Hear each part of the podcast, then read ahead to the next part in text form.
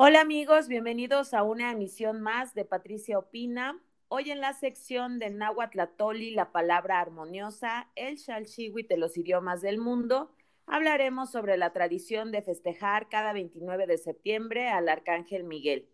Antes de comenzar, quiero enviar un saludo muy afectuoso a nuestra comunidad latina en Estados Unidos y a nuestros oyentes en Alemania y en Irlanda.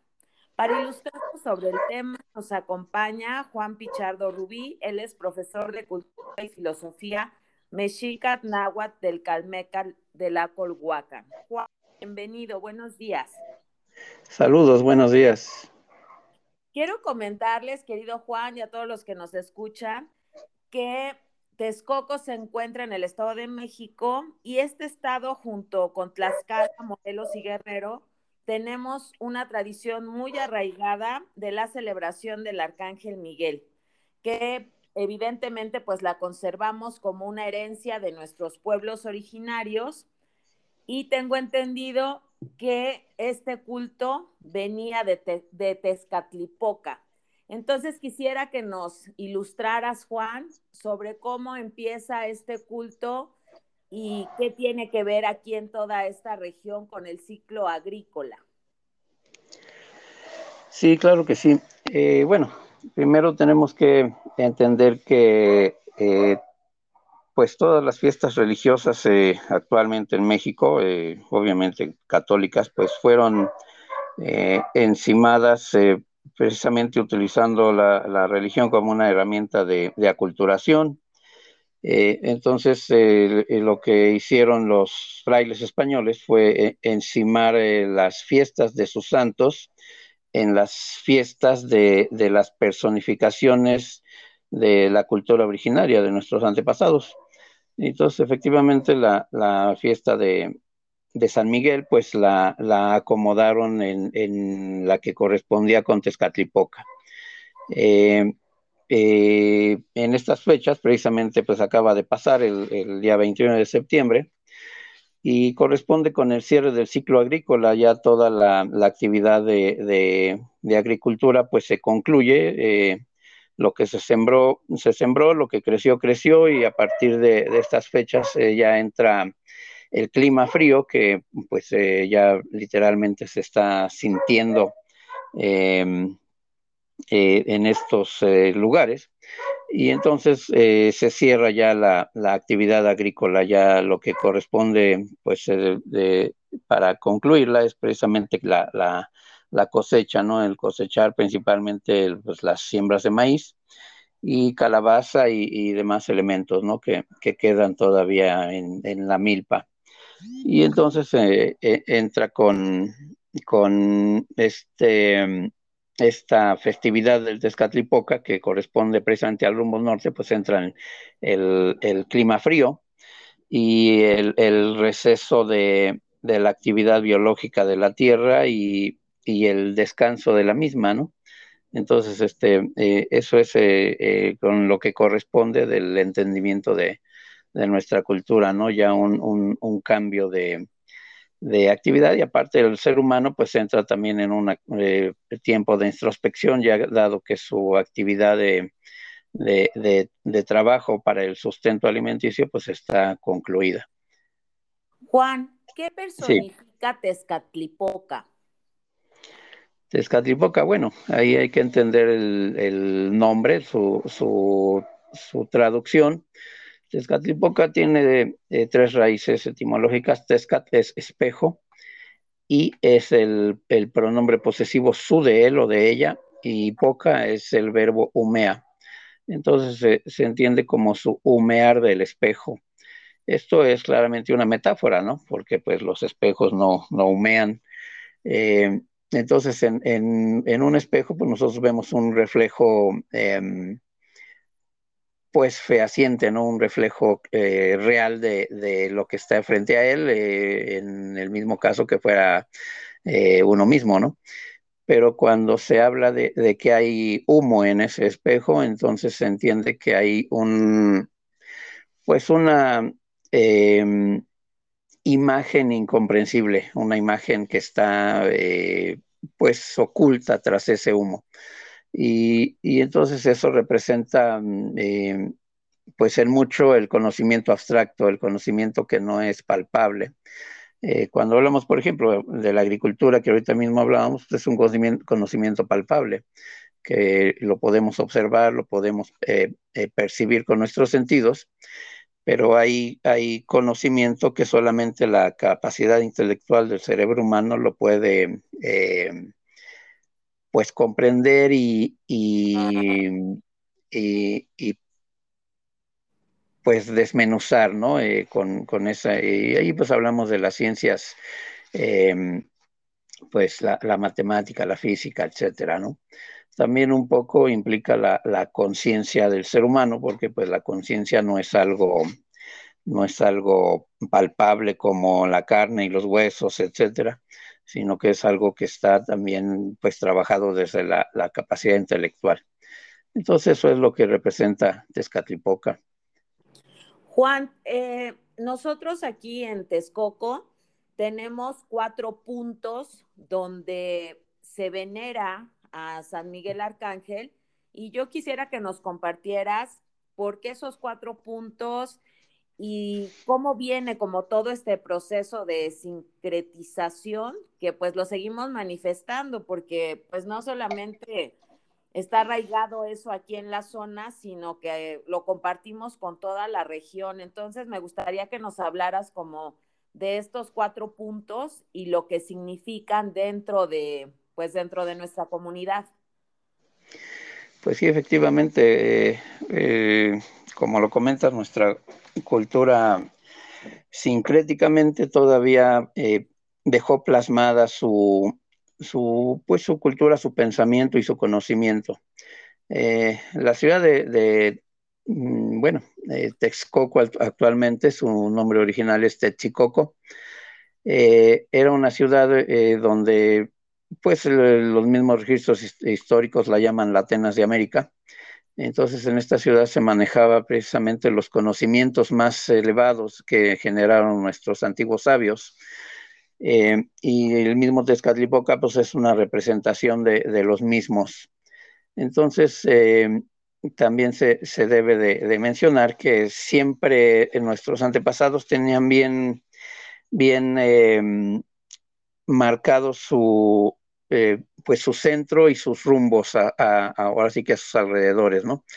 Y entonces eh, cada, cada lugar, cada ciudad, cada asentamiento era un centro en sí mismo y siempre tenían eh, bien definidos esos cuatro rumbos eh, a partir de ese centro. En el caso de Texcoco, pues no es la excepción y los, los rumbos de, de esta ciudad antigua, pues estaban definidos en, cuatro, asentamientos a sus alrededores, que actualmente eh, llevan el nombre de, San Miguel, estos pueblos. En el caso, en el rumbo del oriente es San Miguel Tlaxpan, en el rumbo del poniente es San Miguel Tocuila, en el rumbo sur es San Miguel Coatlinchan y en el rumbo norte es San Miguel Chiconcuac. Y entonces, si nosotros trazamos en un mapa actual resulta que la ciudad de Texcoco está ubicada exactamente al centro de, cada uno de estos rumbos y aparte con una distancia eh, pues muy precisa de cada uno de ellos con respecto de su centro. Entonces se puede entender que nuestros antepasados pues, lograron todavía eh, eh, mantener ese, ese orden ese orden del centro con sus cuatro rumbos y representado mm, pues aún ya sincréticamente con, con, la, con el nombre de San Miguel, pero todavía Tezcatlipoca. Resulta que cada uno de estos rumbos también corresponde a un color y entonces el rumbo del oriente es el color blanco, el rumbo del poniente es el color rojo, el rumbo del sur es, es el color eh, azul, azul turquesa, y el rumbo norte es el color negro. Eh, cada uno de ellos, aparte de que les corresponde un color, también les corresponde una personificación, eh, la cual representa lo que en nuestra cultura se llaman los cuatro Tezcatlipoca, un Tezcatlipoca de cada color. Eh, Tezcatlipoca, a fin de cuentas, como, como representa precisamente la, sabiduría, la sabiduría abstracta, pues también representa a estas personificaciones. Y en el caso del oriente es Tezcatlipoca Quetzalcoatl o Tezcatlipoca Blanco. En el caso del poniente es Tezcatlipoca Xipetotec o Tezcatlipoca Rojo. En el caso del sur es Tezcatlipoca Huitzilipochtli o Tezcatlipoca Tlaloc, también se podría entender así, y es el, Tezcatlipoca azul. Y en el caso del norte es el Tezcatlipoca Mictlantecuhtli o el Tezcatlipoca por sí mismo, que es el Tezcatlipoca negro. Y entonces ese es el, entendimiento de, nuestros antepasados en, esta em, pues eh, armonía con los rumbos y, su centro, que es, que es en, este caso Texcoco. Juan, también en estas épocas eh, se suele colocar una cruz de pericono de yautli. Para quien no la conoce, eh, les quiero comentar que es una flor amarilla que la ocupamos para darle ese color amarillo a los elotes cuando se hierven. Y nosotros, si vamos a los mercados, encontramos ramos entrecruzados que se colocan en las milpas, en los portales de las casas, de las ventanas, en los automóviles. Y cuando tú le preguntas a la gente por qué lo pone, dice que es para proteger las fuerzas siniestras, porque se cree que en estos días, pues bajan esas entidades y pues para proteger las cosechas, ya sea eh, de inundaciones o de los malos aires que le, que le llaman. ¿Qué nos puedes comentar acerca del yautli? Pues sí, efectivamente, el yautli es uno de los, mm, pues de las plantas, de las flores más eh, eh, ocupadas por nuestros antepasados. En principio, pues es una flor aromática, es eh, eh, biológicamente es pariente del mismo Cempasúchil. Em, eh, crece obviamente también en esta misma temporada. Y, sí se, se, realizan estas cruces de pericón que actualmente pues ya también tiene ese sincretismo y ese sincretismo también se, se refleja en el pensamiento de su uso.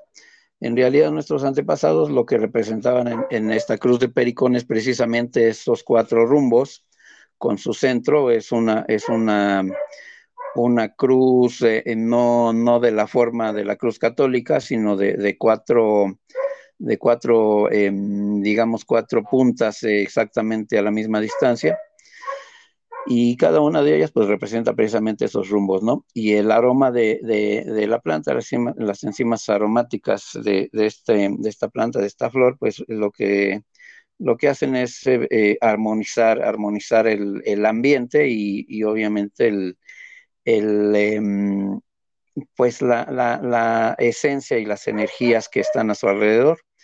Y entonces se ponen en, en las entradas de las casas con ese, con ese entendimiento de y, el armonizante de, estas flores, em, pues el, genera esa armonía con los visitantes y con los mismos habitantes del lugar, ¿no?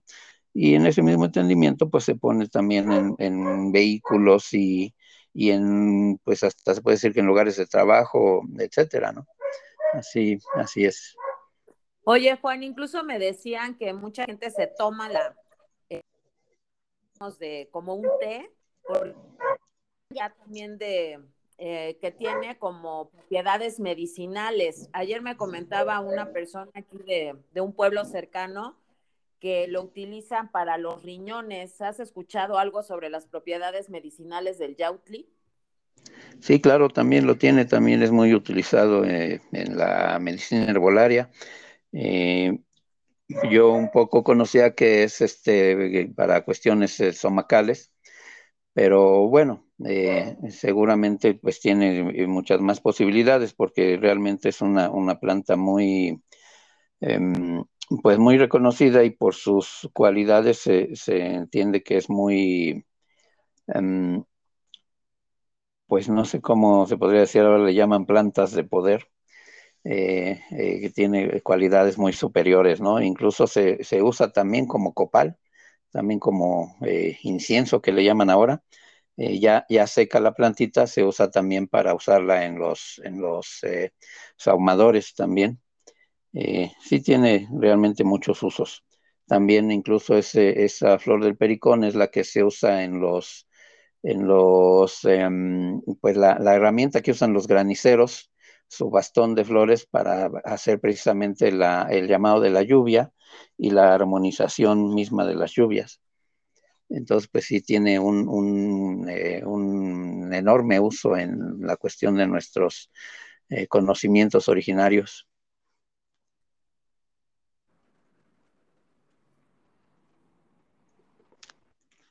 Juan, quisieras agregar algo más, porque no sé si se me fue como algo, digo, más o menos pensé en qué pudiera ser como, pues, de interés para todos. Eh, me encanta recuperar toda esta tradición oral, porque pues si no la recuperamos y no la compartimos, desafortunadamente, pues esto se pierde. ¿Quisieras agregar algo más?